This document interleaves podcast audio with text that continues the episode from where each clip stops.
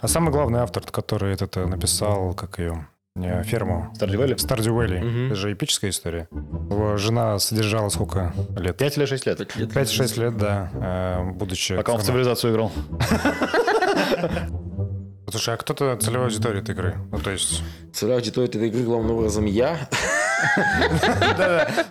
Да, у нас остались два последних вопроса. Давай. Повышенной интеллектуальности. Какая моя любимая этот шаурма здесь или что? Если цель интеллектуальность. Нет. Хотя надо включить такой вопрос. Явно не хватает.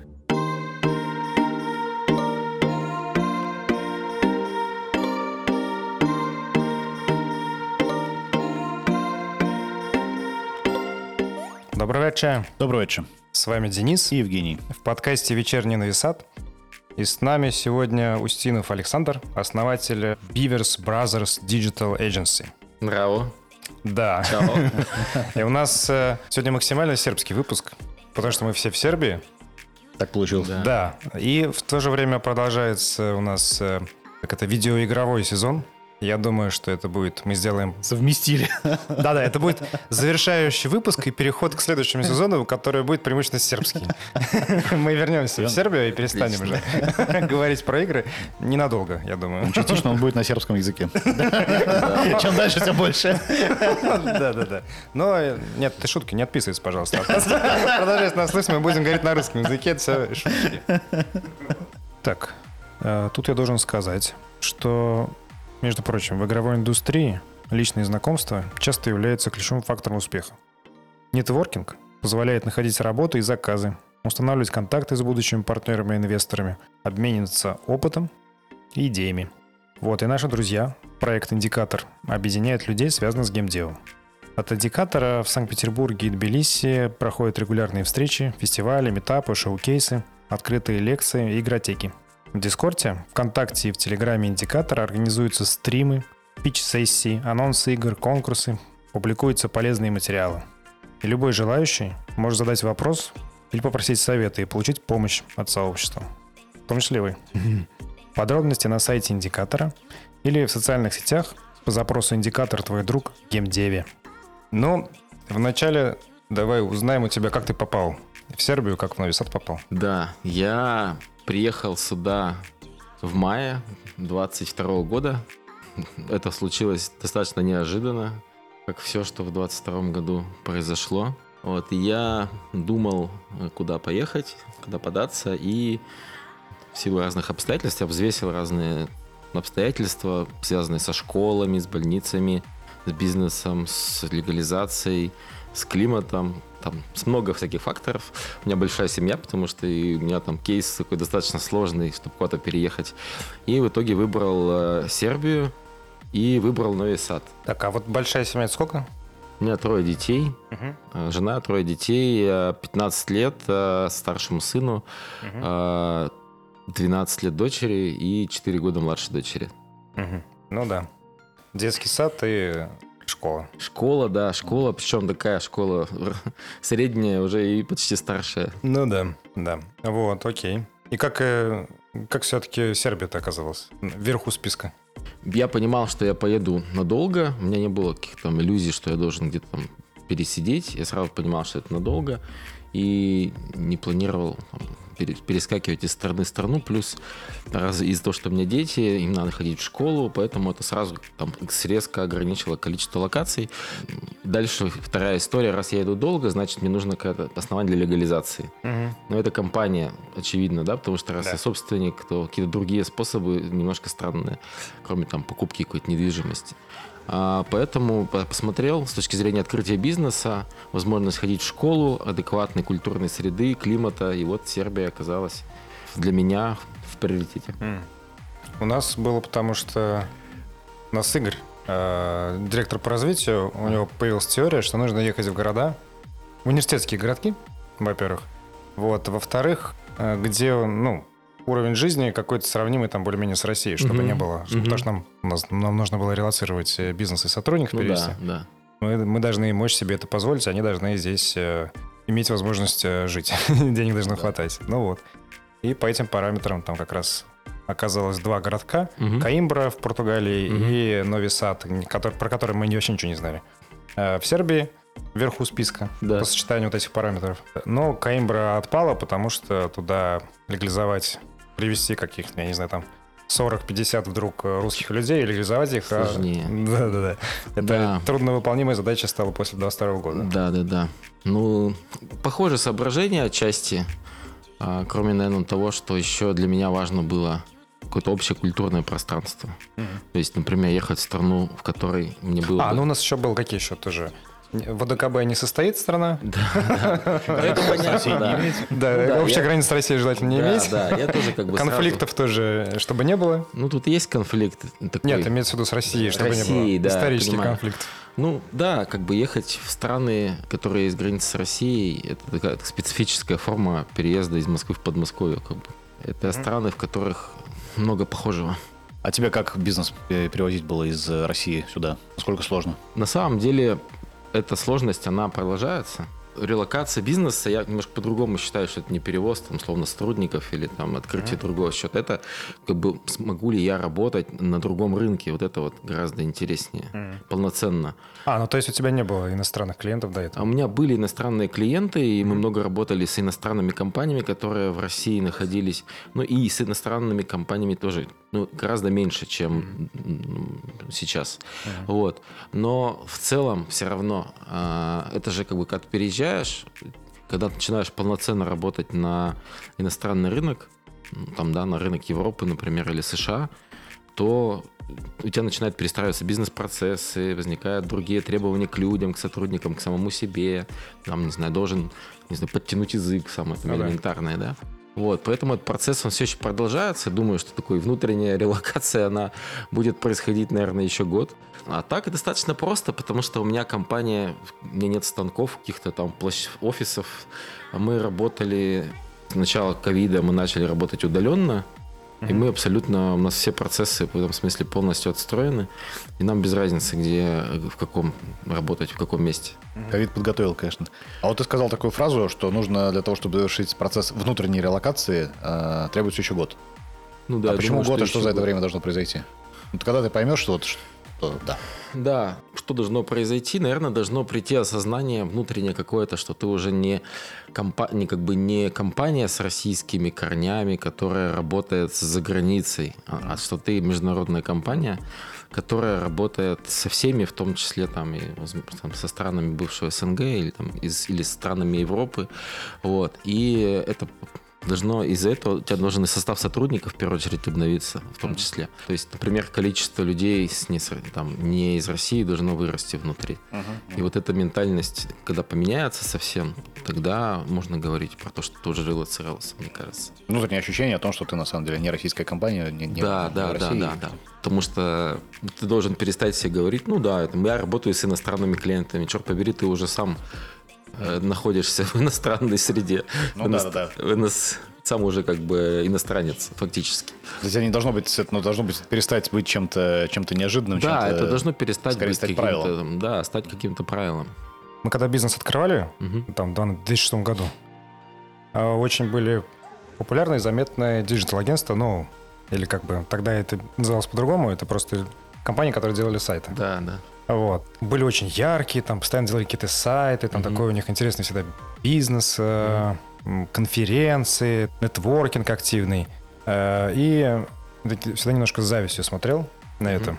И вот э, у тебя там много наград Мгм. международных. И мы, когда, ну, когда подросли, начали тоже подаваться на всяких, во всяких там конкурсах участвовать, как компания, ни- вообще ни один ни разу не выиграли. То есть я не... Всегда ты вроде, вроде поддался, ты вроде молодец, уже все там, даже шорт-лист прошел, ну, и никогда не, не получаешь. Вот есть какой-нибудь лайфхак, как получаете эти награды? Как их Хотя получить? бы одну. Хотя бы одну награду. Ну, можно сделать, э, гарантированно можно сделать собственный конкурс международный.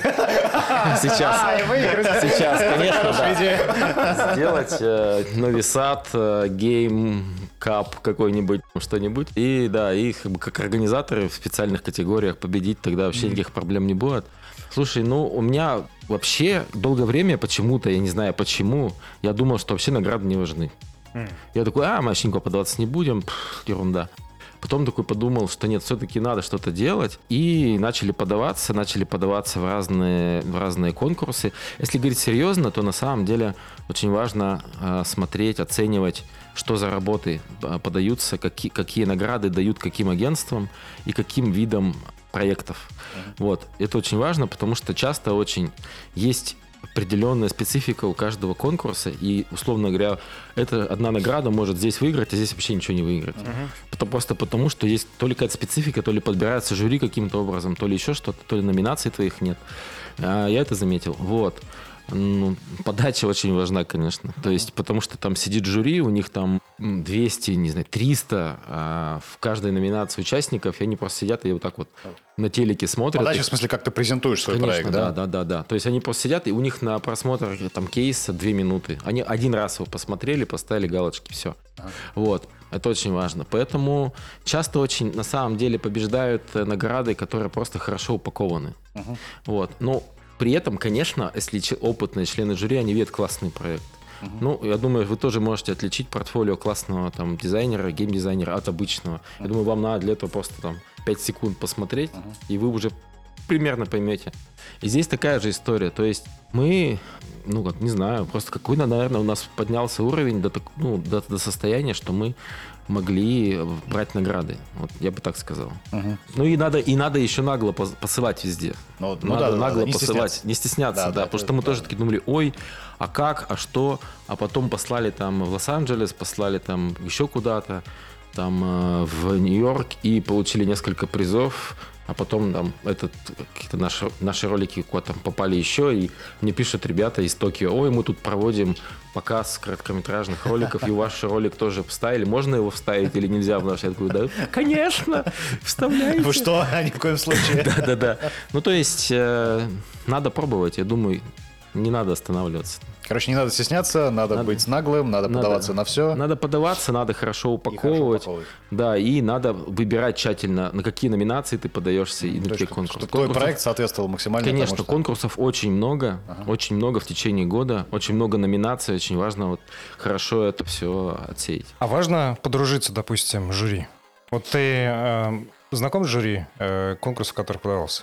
А, я на самом деле в России не так много... Нет, вот я на Теглане выиграл много наград, там еще mm-hmm. где-то.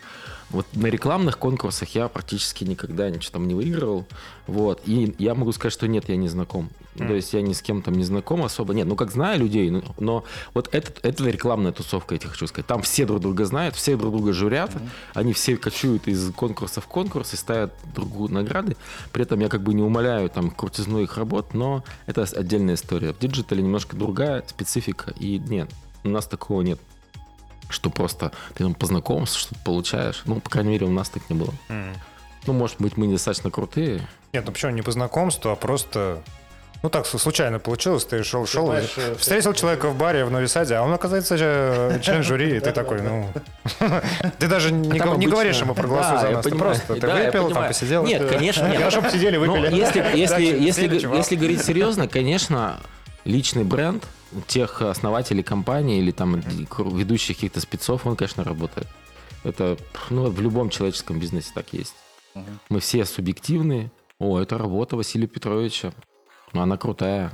uh Конечно, да, так, такое есть. А можешь э, назвать какой-нибудь э, пример э, презентации проекта, который запомнился, который была там, не знаю, или какая-нибудь супер креативная, или какая-нибудь абсурдная, наоборот, или что-то было супер яркое? Нашего прям... или вообще? Вообще. Вообще. Но ты просто говоришь о том, что это важно, мне кажется, да. нашим слушателям было бы интересно узнать, что это. А, ну, то есть, и зрителям тоже. Конкретно. Я могу сказать, что... Как это должно а, выглядеть? Конечно, нет, я давай отвечу немножко по-другому. Какой-то конкретный проект, это на словах сложно вот так вот прям рассказать. Я могу сказать, что 100% эксплуатируется всегда в конкурсах социальная тема. Это очень важно, особенно в западных конкурсах. Социальная тема, связанная с какими-нибудь там меньшинствами, связанная с, с, с какой-нибудь повесткой uh-huh. социальной. Это абсолютно точно работает. И э, это как раз такая, мне кажется, внутренняя самоцензура многих э, фестивалей, когда как бы ты не можешь не поставить вот этому проекту плюсик, потому что он ведь вот про тему там меньшинств или про тему еще чего-нибудь. Ну, я не говорю, что это плохие Вы проекты. пользовались этим лай- лайфхаком? Нет, мы не пользовались вот прям таким лайфхаком, но я прекрасно понимаю, что это работает. Потому что для, мног, как бы для многих фестивалей и для многих, особенно западных фестивалей, в России этого меньше гораздо, для многих западных фестивалей как бы вот, вот эта среда, которая фи- вокруг фестиваля, то есть члены жюри, еще кто-то, это обычно люди достаточно левой, а, левой повестки, повестки. И как бы, соответственно, они ее качают. Понятно. То есть если ты вдруг неожиданно начинаешь э, читать э, Маяковского «Левый марш», у тебя шансы просто... Я думаю, карма Маяковского испорчена. Испорчена, да. Испорчена достаточно сильно. Ну, ну, смотря как посмотреть. В какой период жизни смотря. Когда он, они жили втроем, там, э, в принципе, он В вполне себе... нормально, нормально, В да. принципе, а, ну, если в этом смысле смотреть на творчество Маяковского, тогда да, тогда да. В целом, то есть, э, мне кажется, надо понимать, что это такие, с одной стороны, правила игры, с другой стороны, это просто такой мир. Вот есть такой мир. Опять же, конкурсов много разных. Это тоже не везде такое работает. А есть где-то, где это не работает? Прям вот ты точно знаешь, что это не работает, там и не стоит это делать. Ну, просто есть номинации или какие-то отдельные конкурсы, какие-то очень специализированные, связанные с какой-нибудь узкой историей, и там, э, конечно, ну, нет такого посыла, там просто, не знаю, какой-нибудь B2B э, корпоративное видео, условно говоря. Мгм. Там как бы другая, другая история. Хотя я смотрел кейс М- М- МРСК, это такой контейнерный перевозчик датский огромный. Они там все время смешивают тему каких-нибудь условно контейнеров и там, не знаю, женского равноправия. Вот, они ухитряются это делать. Причем делают это достаточно естественно. Контейнеры, они как люди. Да. Равноправные. Ну, конечно, конечно. То есть они не как вот, э, то, что мне запомнилось, Жан-Клод Ван Дам между двумя контейнерами. Они не такие. Ну, в смысле, он... Жан-Клод, Жан-Клод Ван Дам. Слушай, да нет, Жан-Клод Ван Дам прекрасен на самом деле. Я прям рукоплещу. И именно, знаешь, даже не потому, что э, вот это сам по себе, ну, как бы сама по себе идея классная, а месседж очень хорошо считывается. То есть они офигенно завернули суть продукта вот этих грузовиков с, э, с Ван Дамом. Это вот самое главное, на мой взгляд, в- если говорить про рекламу, например, или там про какой-то креатив. Ну, чтобы не- креатив не забивал суть продукта. В этом смысле, кстати, Volvo вообще огромные молодцы. У них, кроме этого ролика, еще есть несколько роликов очень классных. Тоже вот, когда они прям берут какое-то качество своего продукта, грузовика, и о нем рассказывают интересно. То есть они в этом смысле не лукавят. Мне, за это я как бы, ну, ставлю им 5. Мгм. Скандинавы молодцы, да. Но немножко переоценены. Но молодцы. Окей. Да. К, друг- к другой теме. А, Ты проводишь здесь э, так называемые дизайн-метапы. Можешь рассказать, что это такое, для чего это? А, Дизайн метапы я здесь провожу уже 4 метапа у нас прошло. Вот. И начал их проводить еще в 22 году. Ага, Продолжил. ты как 20 приехал, Как стал приехал, я вообще что-то в шоке. Сейчас я так вот прикинул. Первый дизайн метап, он был два- летом 22 года. И Получается, я прям приехал и там через несколько месяцев что-то сделал метап. Слушай, это все на самом деле завертелось от того, что я когда приехал, это было достаточно, ну, как давно, по меркам быстрого текущего времени, я понял, что масса людей сидит во всяких телеграм-каналах, и как-то там что-то бум-бум-бум, но э, почему-то нет нормального общения. То есть люди сидят, они как бы там что-то чатятся в телеграм-каналах. Я подумал, так, давай просто попробуем э, собрать дизайнеров или каких-то стражд этих сочувствующих дизайнеров, просто для того, чтобы люди друг друга увидели. Это был такой мой эксперимент. Я как бы взял, просто запостил в несколько каналов эту историю, пошел там к знакомым, очень так на минималках сделал. Оп, пришло 60 человек. Я такой, «Ну, ничего себе. Вот, да, да, и все как бы люди говорили, что здорово, что ты сделал метап, потому что мы поняли, что мы тут не одни, Да-да-да. что есть еще какие-то другие люди, которые тоже в нашей профессии, есть о чем поговорить, что это получилась не пафосная московская тусовка, а какая-то такая живая, поддерживающая общение. Я такой думаю, окей, ладно, сделаем там еще, еще, и вот четвертый этап, там было вообще 110 человек у нас. О, круто. Да, мы большой сделали зал. Ну, не знаю, буду что вы ли там повторять или нет. Слушай, там доклады. Там доклады и общение. Ну, если опять обычно там 5 спикеров по 20 минут, они рассказывают э, какие-то практики такие, практики люди из практических вещей, директора, владельцы студий, владельцы бизнесов, связанных с дизайном, рассказывают либо о том, как у них какая-то проблема решается, либо как и делятся чем, какими-то знаниями. То есть вообще темы достаточно такие, ну, практические. Мгм. Прикольно. Ну, то есть это такой профессиональная, как бы, ми- мини-конференция такая, да? Такая, которой это, да, это такая мини-конференция плюс профессиональная и плюс много нетворкинг. Да, мы же сначала после докладов, потом идем в бар. Самая интересная часть метапа, сам понимаешь. Ой, мне кажется... Там это- знакомитесь с жюри конкурсов. да, А да. мне кажется, это, знаешь, вот это в Самаре тоже было, 404 фест. А, И у него всегда... Четыре хорошее название. Да, да, там всегда были доклады, но доклады не основной на самом деле. Потому что основное всегда было в баре. Вот туда все приходили в бар, и там уже что-то договаривались о чем-то. Да, да, ну, отчасти, отчасти, да. Как бы люди общаются, это прекрасно, знакомятся. Я знаю, что там люди после этого какие-то начинают делать совместные проекты, еще что-то. Это как бы здорово, мне это нравится.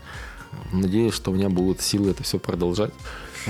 Ну, это там, на- на, грубо говоря, на энтузиазме. Или там... Ну, это да, это как бы так, знаешь, на самоокупаемости ну, в нуле где-то, да. то есть, это там денежка какая-то за это... Денежка, ну, слушай, ну, аренда зала, там люди хотят попить воду, что-то еще, какая-то мини- минимальные траты, они есть все равно. И нужно это хотя бы в ноль отбить. То есть я не там не зарабатываю на этом каких-то, А каких-то, билет? каких-то денег.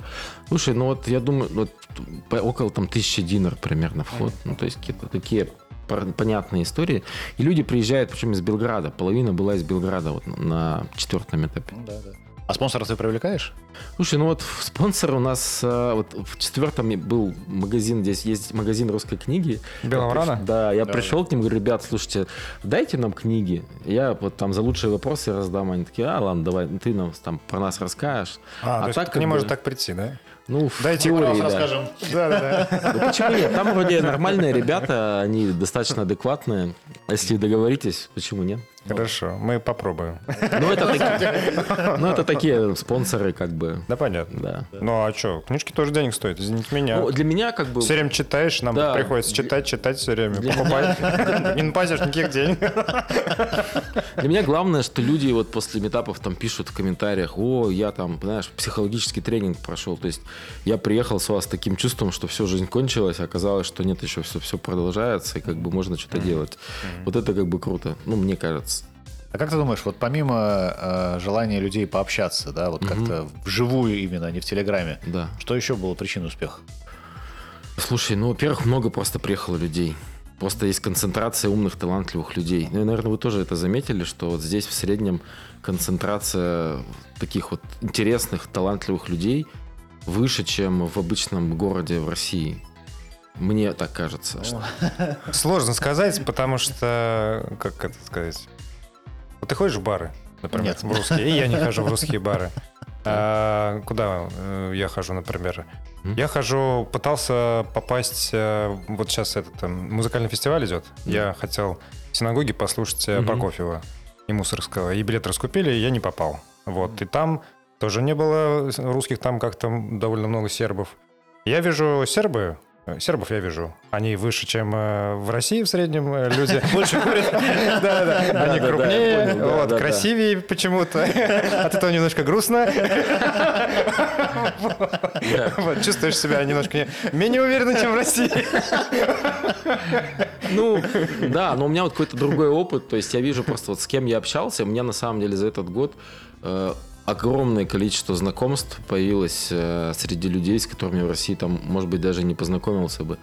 Вот, потому что приехали сюда в основном люди какие-то, с- на мой взгляд, с, ну или у меня так совпало просто. Приехали с какой-то там, с каким-то образованием, с какими-то А, там конечно, интересными вещами в голове, творческие люди. Вот, поэтому их много, достаточно. А я делаю как бы достаточно прост, ну как бы такие атмосфера классная, люди начинают друг о друге об этом говорить, поэтому народ идет, вот и то есть тут все вин-вин, все Окей. люди заряжаются, балдеют, как бы.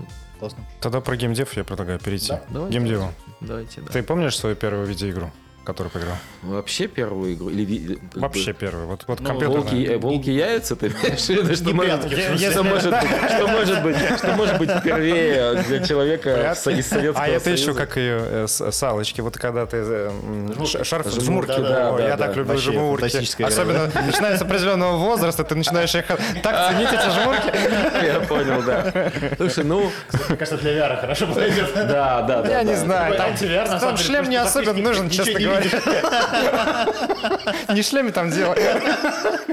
Наверное, прямо игра... ну, там много достаточно было каких-то таких игр, э, там на каком-нибудь там условном спектруме или там Урал ПК у меня там был. Урал ПК. Да. О, Если знаете про такое, да? да, конечно. Вот, и там Не, ну много было с- таких. запускаешь себе с магнитофона, играешь во всяких там ковбоев, еще в какие-то такие забавные игры, или сам пробовал что-то писать.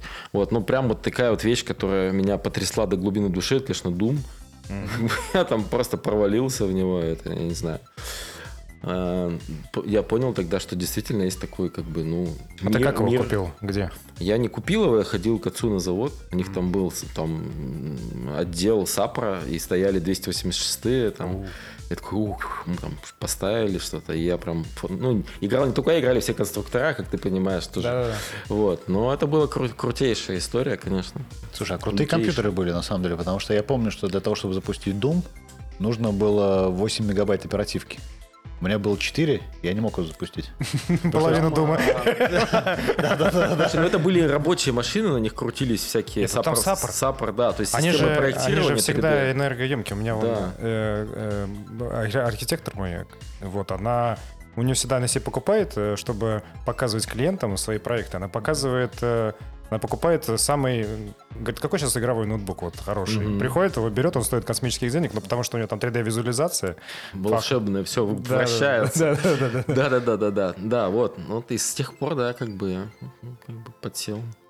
Понятно. Понятно. Хорошо. А как ты начал сам делать игры? Слушай, ну, а, как я начал сам делать игры. Как дошел до жизни так? Ой, слушай, ну как вот как я вообще даже попал в digital, такие, собственно, это все там параллельно практически шло. Там с флеша это все началось. О, А да, с флеша все началось. Я там что-то пробовал, экспериментировал, делал. Потом э, были какие-то проекты уже небольшие игры, ну такие в основном маркетинговые для клиентов. Вот. А, и там ER игры, VR игру мы сделали. А на флеше это были чисто на флеше, на порталах или, или в ВКонтакте, там, в Фейсбуке? Нет, я это знаешь, ты знаешь, я это делал для себя. Вот сам просто делал для себя. Я вообще я не издавал ничто никуда никогда. Просто вот поэтому что-то разбирался, делал и балдел за это. А как бы там, я зарабатывал веб-дизайном. И вот это вот все. То есть я это считал просто каким-то хобби таким, некоммерческим абсолютно, некоммерческой историей. Вот. Потом уже, когда была собственная студия, начали делать какие-то маркетинговые игры небольшие. Потом сделали VR-игру, потом что-то еще. Я такой подумал, так, надо дальше продолжать немножко это делать. Но до сих пор у меня есть какой-то перекос внутренний, понимаешь, что это не бизнес, а как бы а, а такое хобби. Вот вы-то видите, как бы для вас это бизнес. Вот мне надо, исп- мне надо исправлять, мне надо это в себе исправлять. У меня еще не, изво... не этот не Не, не, ну это такой бизнес, там, конечно, там можно, если фри то плей игру какую-нибудь успешную, ох. Да, да, да. Как раз э, я посмотрел, ну, то, что выложено у тебя, Ага. игра про Нови Сад, там волшебные арты, ну, узнаваемые, так сказать, на- людьми, которые живут в Нови Саде, узнаваемые локации, назовем это так. Вот, а что там будет? Про что будет игра вообще? Слушай, игра будет про э, психологическую тра- трансформацию и опыт взросления. В общем, она задумывалась как, как, как такой развлекательный проект, Мгм. как просто типа способ познакомиться с городом. С мультикультурной какой-то историей про город, потому что я когда приехал, у меня было такое, знаешь, э, чувство, что ли, немножко, что я должен стране, потому что она меня приняла, ну и как бы дала мне возможность нормально здесь спокойно жить. Ну да, еще когда про историю узнаешь, и Да, да. И э, такое ощущение, что мы немножечко должны серпом. Да. Вот. И, в общем, я такой думаю, ну окей, давай попробуем. И такой думаю, сделаю, сделаю просто игру, в которой можно будет ходить по локациям, как там взаимодействовать и узнавать про город.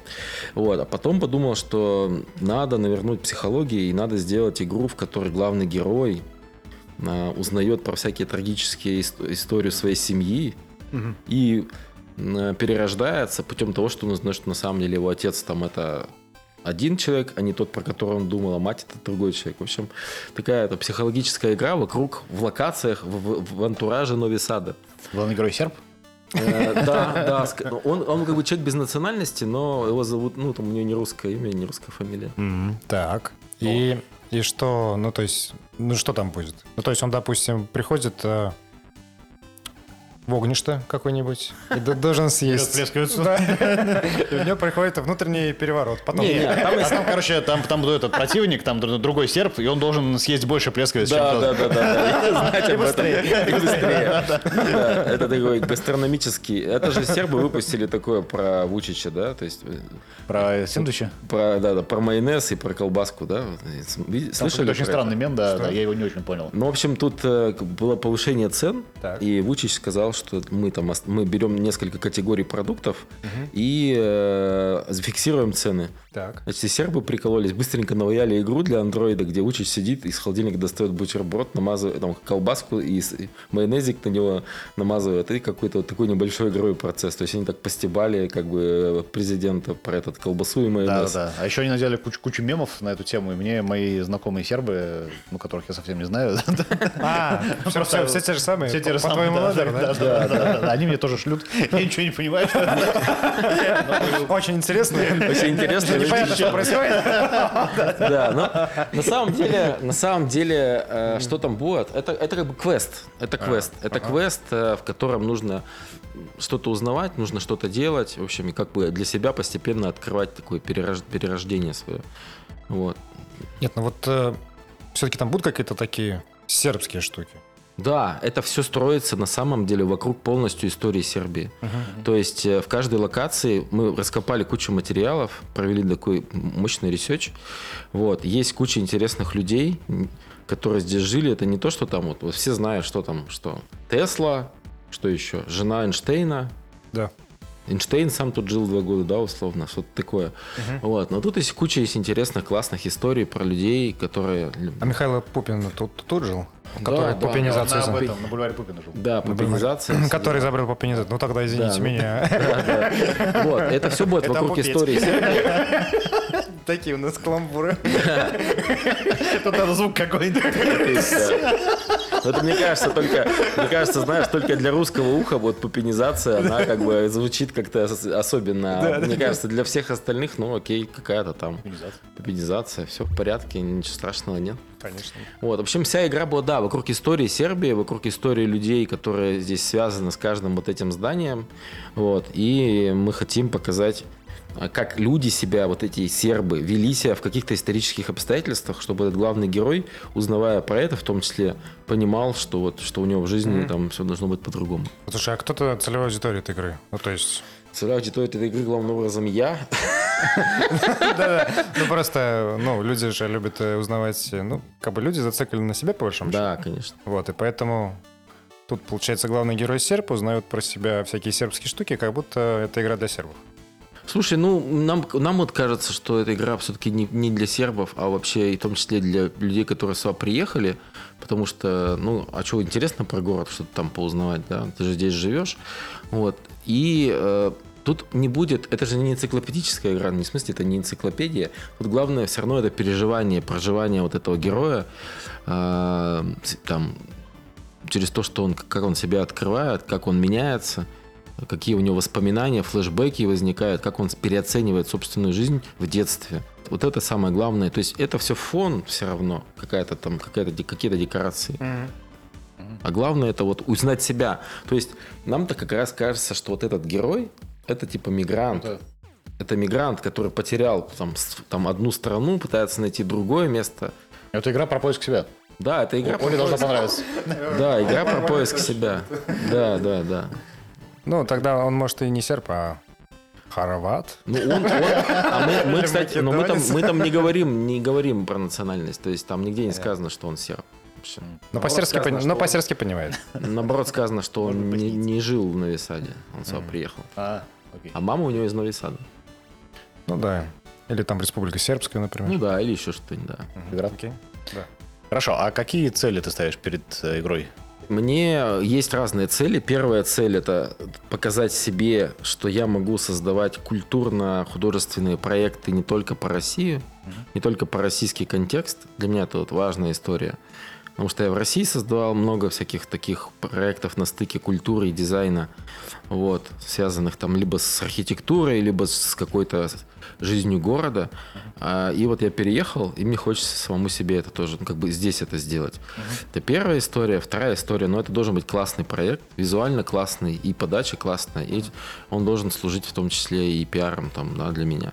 Третье, это просто проект, то есть мне кажется классно, что э, здорово, что человек, приехавший с другой стороны, отдает дань уважения как бы городу, его истории, его культуре, а не просто потребительски на это смотрит да, свысока. Вот такие как бы внутренние э, истории. Окей. А коммерческие какие-то цели есть по продажам, по выручке? О, слушай, фри ну, плей там, какая-то монетизация внутренняя. я думаю, Хотя бы что... рекламная модель. Да, да, да, да, да. Слушай, вот ты, ты, ты знаешь, нет, я как бы таких вот прям глобальных целей по коммерческих по себе не ставил. Я вообще мне... Вот идея для монетизации, Давай. которая напрашивается. Ага. Ты берешь, приходишь к местным операторам э, ставок на спорт или чем они там... Так, человек играет, заходит куда-нибудь, а там ему ставки на спорт, и вот что-нибудь, Балканбет. Путешествует по Новисаду, и каждая вторая дверь — это ставки на спорт. И выигрывают, да. Слушай, э, это, это знаешь, ты сейчас, вы сейчас про это сказали, я сразу вспомнил, недавно в Фейсбуке видел пост одного дизайнера, он сказал, слушайте, что-то как-то скучно, российские банки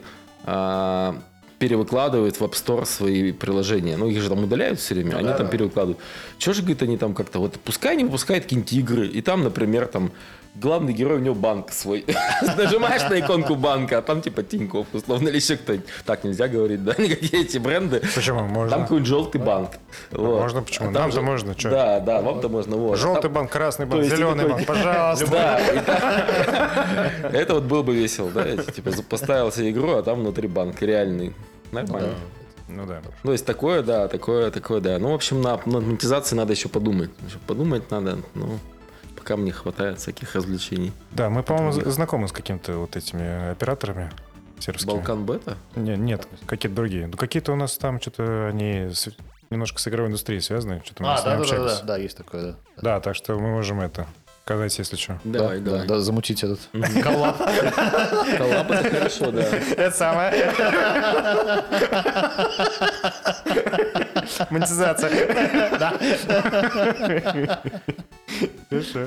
Так, а я знаю, что ты еще делаешь игру по уральскому фолк- э, фольклору. Ой, Ну, это такой, знаешь, очень прям фоновый проект.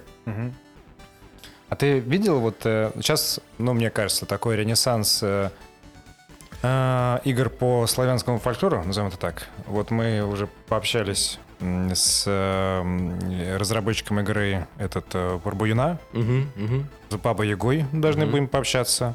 Ну, еще с кем-нибудь. Э, потом, потом 1С э, они делают, тоже будут делать э, э, игру по этому, по, про, ну, по вселенной Попсуева, художника. Мгм, мгм. Вот, то есть как бы, ну, много проектов. Да. Э, Более известных, менее известных. Да. А, опять же, Смута. Да, смута, да. Вот. Как же без А, нее. Ну да. И вот что ты по этому поводу думаешь? И, может быть, пора... Ты долго ее разрабатываешь вроде как. Может быть, пора ускориться и, так сказать... Хорошо. На волне? Ну, Да, на волне, да, может быть, на волне. Слушай, ну что я думаю? Я думаю, что здорово, что такие проекты появляются, если там они, конечно, не ангажированы каким-то образом специфическим. Большая если часть они, нет. Если не качественные, то это вообще отлично и замечательно. Это знаешь, что должен закончиться какой-то период стыдливости за собственный фольклор. Вот, и он пускай, он- пускай он будет веселым и таким э, бодрым. Вот, но у- вот, эта -то игра, которая, я там думаю, она как бы не фольклорная, понимаешь? Я же с Урала. Да. У нас же там специфический такой регион России. Я сейчас буду... Так. Это самое, да? Ну, Ельцин оттуда, да. Да, да, да. Как минимум. Вот. Но он специфический там просто в силу исторических причин. И, и как бы и там такой специфический свой фольклор, он не российский. Его там как Ну бы да, нет такой. такого бабы Яги и всего остального. Промышленный. Он такой полупромышленный, да. И мне-то хотелось как раз про эту историю, про то, что там э, э, некая другая вселенная, связанная со староверами, с какими-то духами языческими, потому что на Урале очень много языческих всяких вещей. То есть э, такой регион, где как бы э, русские, когда пришли, они там столкнулись с реальным существующим язычеством, да, и долгое время вместе там существовали, вот, в отличие от других регионов. И это вот все такая интересный такой замес. Мне кажется, классно, потому что вот есть всякие эти истории про горно-заводской Урал, их достаточно много, но они на уровне исто- исторических фактов. Да. А на уровне вот таких фольклорных, это, типа, Не, ну там- есть- это Бажов. Ну и есть произведение Алексея Иванова, который... Да, близко. Алексей Иванов, он, ну, он, знаешь, он больше, вот, ты как бы не с Урала, поэтому ты не сечешь фишку. Да. Он больше про, про западный Урал, про тот, который вот к, к центральной России. Он про Пермь. Это отдельный регион. Да, это другая история. Но у него есть про- вроде про Урал, про Урал отдельная тоже книжка. Есть, но там у него мифологического там практически нет. Мгм. Вот, у него там вот это север, он там рассказывает про Пермь и заходит на территорию Ханты-Мансии, немножко туда, но в основном это вот все вот это. Вот. А Средний Урал, именно связанный с машинами, с, со всякими плотинами, колесами, э, рудами, это вообще отдельная такая история, вот, и ко- про которую можно там классно раздуть. Очень интересно. Может быть, пора. Пора ускориться. Да, выпустить. надо. Надо, да, ускоряться, да. Я как раз вот недавно общался с, этим, с, с автором, с которым мы все это делаем. Мы там что-то собрались, снова все собрали, вроде даже какого-то менеджера нашли. Так что что-то мы хотим ускоряться, да. Тут, поскольку вы не в России, тут можно даже инвесторов найти, и там издателей будущих, и все такое. Мы сейчас как раз, да, хотим за- зафиналить наш, наш там этот пич и все такое, и как бы можно... Тут же как раз в Дело. Сербии офис э, одного из издателей. Инди-игр, Тани Билда. Мгм. Ну, у них вот такой разработческий, на самом деле, офис, но тем не менее. Тут разработческие вроде студии в основном. Тут, ну, Да, как да, бы да, здесь, да. сидят ребята и Да, разрабатывают. да. Но тем не менее, к ним там можно тоже прийти, познакомиться. Ну, классно. да, возможностей масса. Да. Классно, Если, да. если ты не в России. Ну да, да, да. Сейчас да. Есть такая особенность. Знаешь, что, знаете, что смешно? Когда про это написал в Фейсбуке, а, масса людей, которые ехали из России, ну, типа, с Урала, они такие, о, я бы поиграл. Прям. Да. Не, Я бы поиграл, я не с Урала, но я бы поиграл. Я бы тоже, да. Да, да. Ну, да. потому что это интересно. Я был в Екатеринбурге один или два раза. Я я в. Екатеринбурге был один раз. Мне Мне кажется, один раз. На ну, ну, конференцию там проводили. Мы когда были соучредитель- соучредителем периодической конференции. Ага. Вот, и там проводили вместе с э, нашими коллегами. Вот. Я... У меня такое впечатление было, я там мало э, походил э, по Екатеринбургу. А, но было такое впечатление, что... Это, конечно, не Челябинск, но город такой более суровый, потому что я приехал и ходил там в пальто. Ага. И вот я иду в пальто, и мне навстречу идут парни, не то чтобы они мне угрожают или что-то такое, но они идут как-то свиньей. И чувствуешь себя неудобно. Так, так, ну да, да, да. Ну, такое есть, как бы. Ты знаешь, вот у меня вот э, это хорошо чувствуется по общению. У меня вот в компании э, ребята есть и с Урала, и там, и вообще есть не граждане России.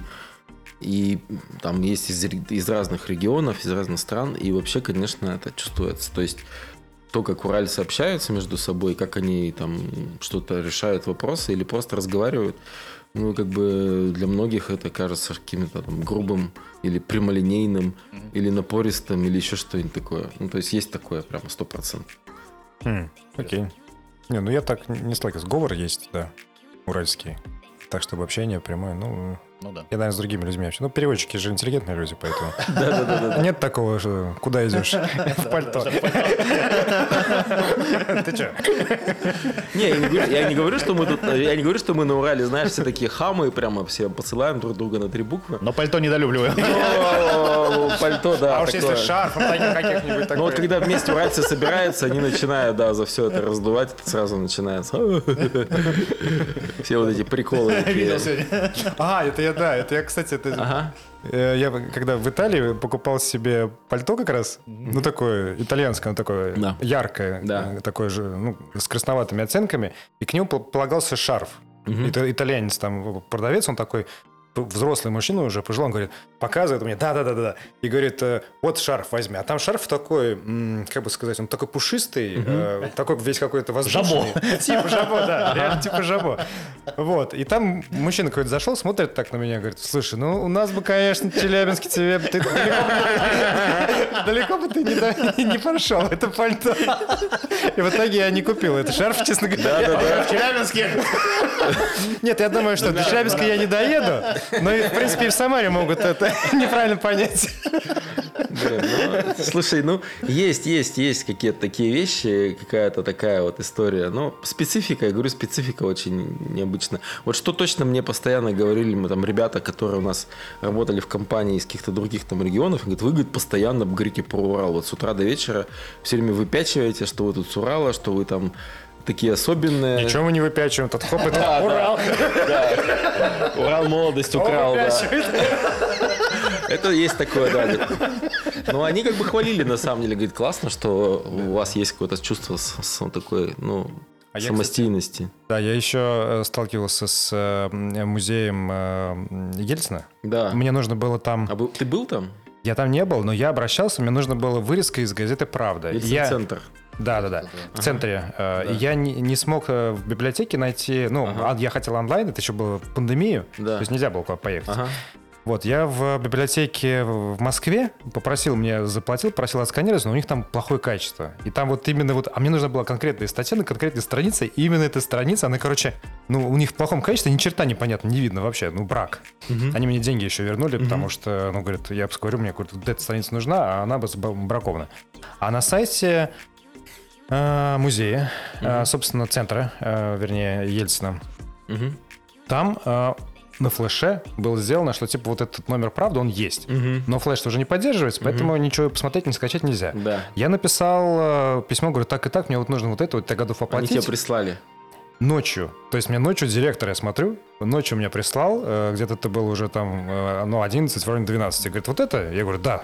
Говорит, ну вот, все. Я говорю, спасибо большое. Что я должен? Говорит, ничего не должен. Ну да, да, да, да, да. Слушай, ну, Ельцин-центр, понимаешь, как бы с одной стороны это там написано Ельцин, ну как бы как бы Ельцин. Но по факту там м, весь это суть этого центра, она вообще не про, ну как бы на мой взгляд, не про Ельцина. Ну, из того, что я видел, скорее про историю. Это история, и даже ты знаешь, это какая-то такая просто попытка создать нормальное пространство, я вот так вот для себя даже формулирую, попытка создать нормальное современное культурное пространство в городе. Мгм, мгм. Вот Интересно. перед тем, как уехать, я мог, я действительно хочу сказать, что это вот одно из классных мест, куда всегда можно, не, не стесняясь, пригласить кого-нибудь, кто приехал в Екат, и можно сходить туда и там просто там, не знаю, походить что-нибудь там, там какие-нибудь фильмы посмотреть, просто провести время. Там вокруг тоже какая-то там жизнь кипит, вот вокруг уже самого здания. Ну, еще архитектура такая характерная, Архитектура очень сталинская. Такая. Очень много сталинских таких, ну, зданий, ну, типа, ВКБ? да, мне показалось. А, а, вот это на самом деле вообще, вообще нет. Нет? вообще нет. Мне показалось, что это такое... Это вот от вокзала, Да. там есть улица Свердлова, по-моему, да, там вот куча таких зданий.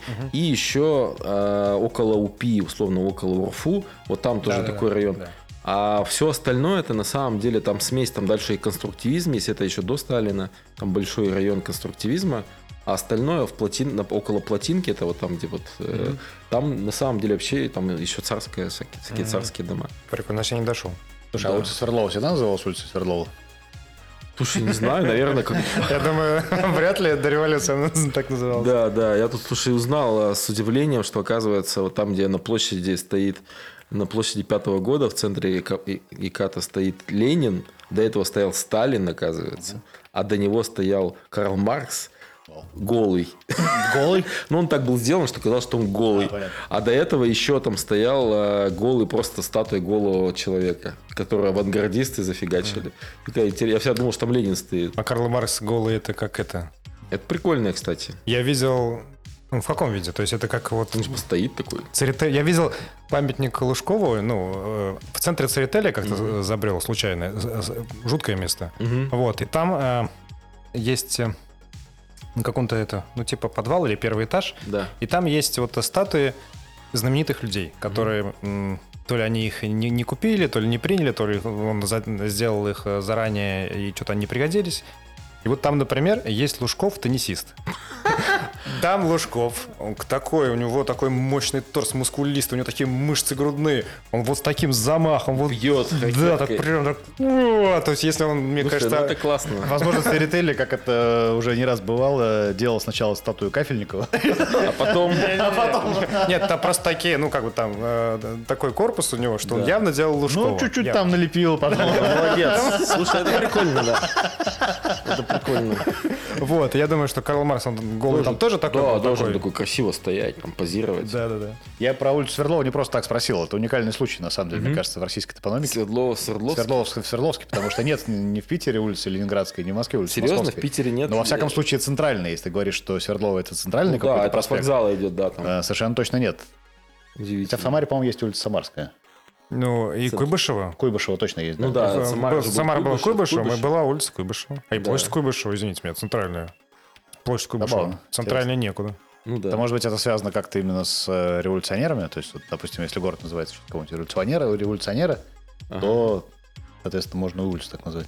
Наверное. Так, возвращаясь к э, геймдеву, а как ты делишь время между коммерческими проектами и разработкой? Слушай, с, с ужасом, с ужасом делю время между коммерческими волнами, я бы даже так сказал. Там, когда появляется какое-то свободное время, у меня начинает одно место подгорать. Хочется делать какие-нибудь такие интересные вещи с играми. Вот у меня захлест. Ну, короче, это все волнами чудовищно.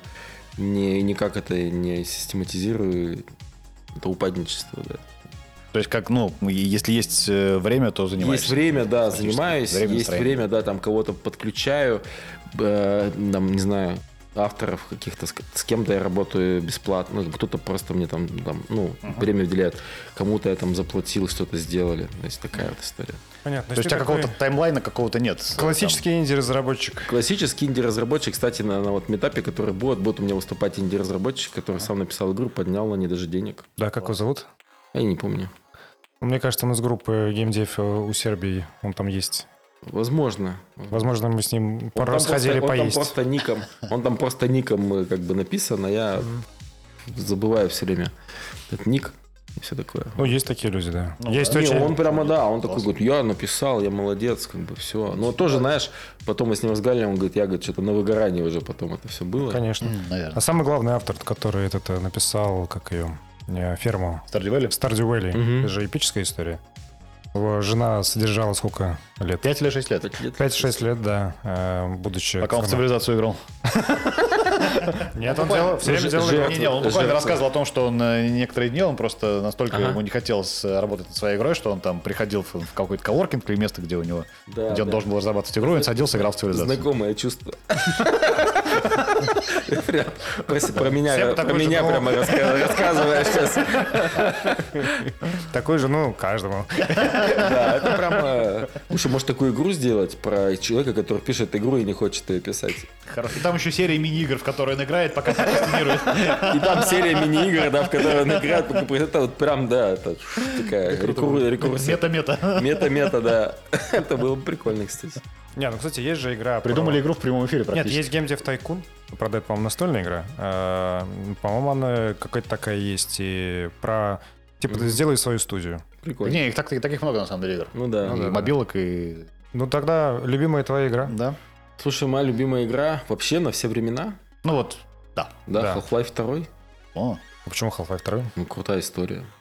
Захватывает меня. ну да. Э, Я сопереживаю главному герою. весь, весь второй, да, с, с эти, эпизод один и эпизод Да, два, да, да, да, да, да, да, да. Мне кажется, такой классный баланс между Мочиловым, Ходиловым и э, каким-то сторителлингом. То есть я такие игры... Ну, какой-нибудь там Макс Пейн, например, тоже был неплохо в том смысле сторителлинга, но Half-Life... Ну, да. Он еще трушный такой, потому что, на, на мой взгляд, вот какие-то, может быть, там меньше маркетинга, или я так просто такой старый уже, не знаю. Ну, окей, вот второй Half-Life. А за- последняя запомнившаяся, например. Последний запомнящийся вот так прям, э, это мобильная игра. Это маленькая игра. Old Man. Вообще, слушай, забавно. Просто вот мне что прикололо, то, что разработчики игры, они смогли в маленький мобильный формат сделать так, что меня прям туда погружает. Я прям начинаю эмоционально супер сопереживать герою. Хотя там супер такая простая как механика, ты просто переходишь с места на место, что-то еще происходит. Вот это они как-то сделали супер классно, понимаешь? ты, тебе разматывает вот эту историю, а, и ты в конце такой, о, блин, и у тебя катарсис такой наступает. И вот это как раз то, что я хочу попробовать повторить вот в этой, вот, вот в этой игре. Как минимальными средствами сделать что-то классное. Да? А, кстати, что-то мы не спросили, а ты вот планируешь, какая игра у тебя будет? Мобильная? Это веб, веб. Веб? Мгм. В смысле... Веб брау- где? бра- А? Браузерная. Браузерная, да. А, Браузерная. HTML5? Она. Ну да, да, да. HTML5. Да, у нас остались два последних вопроса. Давай. Повышенной интеллектуальности. От нашего- второго подкаста Какая, «Корешки». какая, моя любимая шаурма здесь или что? Если цель интеллектуальность. Нет. Хотя надо включить такой вопрос. Явно не хватает. Да, любимое место, где пицца хорошая, да? Вот эти? Да, да. Вот такие Вот где отменные... по-настоящему, по-настоящему интеллектуальные, интеллектуальные вопросы, да. Карту потом выпустите свою. Карта от Палисада с самыми лучшими местами от авторов. Точно. Да, да. Вопрос такой, вопрос. Твоя, короче, книга, которая тебя изменила до неузнаваемости. Классный вопрос, как бы такой непростой, который меня прям изменило до неузнаваемости. Это, наверное, не одна книга. Это какой-то... Для меня, знаешь, вот условно есть несколько... Есть авторы, которые для меня спрессованы в какую-то одну такую большую... В одно большое сообщение. Да, то есть вот, например, есть там Ремарк. И вот он вот весь... э, У него есть вот одно такое большое сообщение. Или Булгаков. У него тоже есть одно большое сообщение. И мне кажется, что, конечно, ремарк, я, когда вот началась война, я его начал перечитывать, потому что абсолютно по-другому читаешь, и еще раз он тебя преображает. Наверное, вот эта вот история. То есть, э, если говорим сейчас вот не про какие-то книги научпоп или интеллектуальные, а просто про художественное Ну да. произведение, то ремарк, конечно, да, и вот его... А какое у него сообщение там? Война это плохо? Сообщение? Да нет, не война, это плохо. У него сообщение, мне кажется, такое, что мир настолько сложный, несправедливый и э, на самом деле лживый, что нужно ценить э, близких людей вокруг себя, которые находятся, во-первых. Во-вторых, нужно себя не обманывать и заниматься тем, что тебе нравится. Ну, для- это, наверное, многие авторы про это говорили, но то, как он вот про это говорит, мне очень сильно откликается. Ну, это мне, это мне просто близко. А у Ремарка есть какая-то книга, которую ты выделяешь? Выделяю. Слушай, ну, в разном возрасте я выделял разные книги. Наверное, сейчас это то, что меня вот последнее, прям я перечитывал, супер потрясло, это «Ночь в Лиссабоне». То есть не даже не на Западном фронте без перемены, не там, не «Три товарища». Они более романтично подростковые. Вот «Ночь в Лиссабоне» это, да, это как раз как жить, как оставаться человеком, когда все безнадежно. Там, да, тут интересная мысль.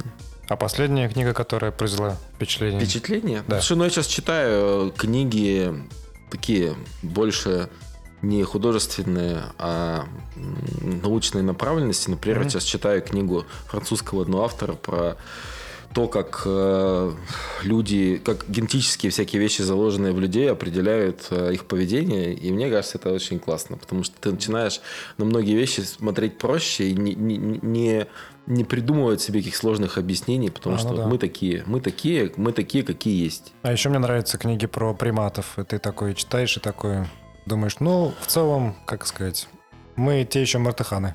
Ну да, да, да. Да, да, да. Это как бы просто... Но с другой стороны, когда ты это знаешь, ты можешь думать и про то, как, как с этим бороться, условно. Или там, как это там тюнить. Я Что с этим делать. тут как раз на эту тему читал книгу э, Ирины Якутенко «Воля и самоконтроль». Она как раз про то, что на на самом деле управляет нашими, нашими реакциями, нашими действиями, нашими мыслями. И там ты понимаешь, что в принципе а, ну, воли как таковой ее нет. Да, ты, да, ты, да. ты просто живешь так, как, э, как тебе подсказывает твой мозг, который... Во многом, да, во управляет. многом ты прав. Вот называется книга «Анатомия человеческих сообществ», которую я А. сейчас читаю. Паскаль э, Булье. А, Булье. Да, слушай, классная книга. Ну и вот я много, на самом деле, таких вот штук читал, но вот у него достаточно много. Он там опровергает много мифов, много всяких э, исследовать, исследований психологов. Он говорит, что на самом деле их там результаты, как это доказано в дальнейшем, не совсем корректные, но это ушло в миф. А если просто пытаться смотреть как бы на поведение людей как на какие-то вещи, заложенные эволюцией, ну, становится все понятнее. И Мгм. не надо придумывать каких-то дурацких объяснений. Вот. Но это не оправдание. Ну, это просто факты. Ну, всегда можно сказать, что это во мне... Это во мне примат. Это примат. да. Это приматы, да. Это приматы во всем виноваты. да. Да-да-да-да. Высшие Бей приматы. Обезьяну. Неожиданный финал выпуска. Нашли ответ на извечный русский вопрос. Что делать? Кто виноват? Виноваты? Непонятно, Виноваты? кто В виноват. смысле? Все понятно, бей виноваты. обезьян, ничего не понятно. Да, виноваты, виноваты высшие приматы, да. Все, все из-за них. Ну, и Да, тут да, как да. бы не поспоришь, на самом деле, действительно так. Да. Спасибо большое, что пришел. Спасибо. Подписывайтесь на нас на всех платформах. Да. На Ютубе подписывайтесь на нас тоже. Мы вот теперь будем выкладывать э, наши записи. На Твиче. На Твиче, да. Э, Комментируйте. Мы комментарии будем читать постфактум, потому что мы, когда пишем, их не читаем. Вот. Ну, потом ответим, если это возможно. Крутейший, крутейший. Оставляйте сообщения в нашем сообществе в Телеграме. Да, обязательно. И оставляйте, ставьте оценки нам в Apple подкастах. Нам мало оценок. Я в каждом выпуске говорю, что ставьте оценки, никто не ставит. Я не понимаю, почему. Да, по- послушал без оценки, деньги на ветер, минус, минус балл. Жизнь прожита зря. Если... Бессмысленно. День бессмысленно прожит. Поэтому, пожалуйста, поставьте оценочку нам, прокомментируйте. И на тех платформах, которых слушаете, на которых смотрите.